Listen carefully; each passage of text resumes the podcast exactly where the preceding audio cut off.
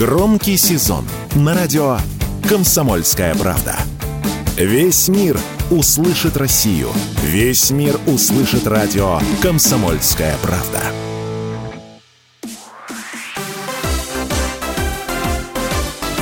Новости спорта.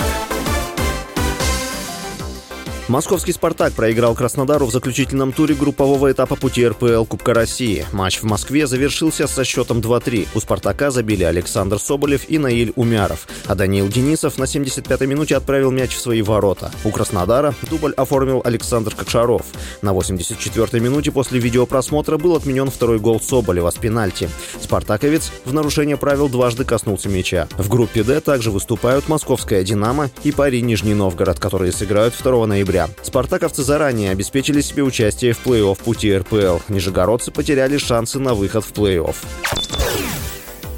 Первая ракетка России Даниил Медведев уступил болгарину Григору Дмитрову на турнире серии «Мастерс» в Париже с призовым фондом почти 5,8 миллиона евро. Медведев получил на турнире третий номер посева и начал выступление со второго круга, где проиграл 17-й ракетке мира со счетом 3-6, 7-6, 6-7. По ходу третьего сета Медведев уступал 2-5 и отыграл 6 матч-болов. Во втором сете Медведев заявлял судье, что не будет играть, пока трибуны не перестанут ему свистеть, после чего получил предупреждение.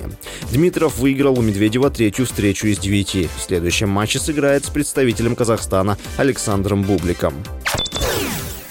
Адвокат, представляющий интересы экс-игрока сборной России по футболу Александра Бугаева, прокомментировала информацию о его задержании в Краснодаре. Юрист опровергла обвинение в адрес спортсмена. По ее словам, Бугаев полностью отрицает какую-либо причастность к наркотикам. Юрист утверждает, что мужчина не пытался скрыться от полиции, и запрещенных веществ у него при себе не было. Напомню, о задержании Бугаева стало известно 1 ноября. По информации телеграм-канала «Шот», ночью 29 октября 42-летнего мужчину остановили полицейские, и в результате осмотра личных вещей обнаружили пакет с мифедроном в количестве 500 грамм. С вами был Василий Воронин. Больше спортивных новостей читайте на сайте sportkp.ru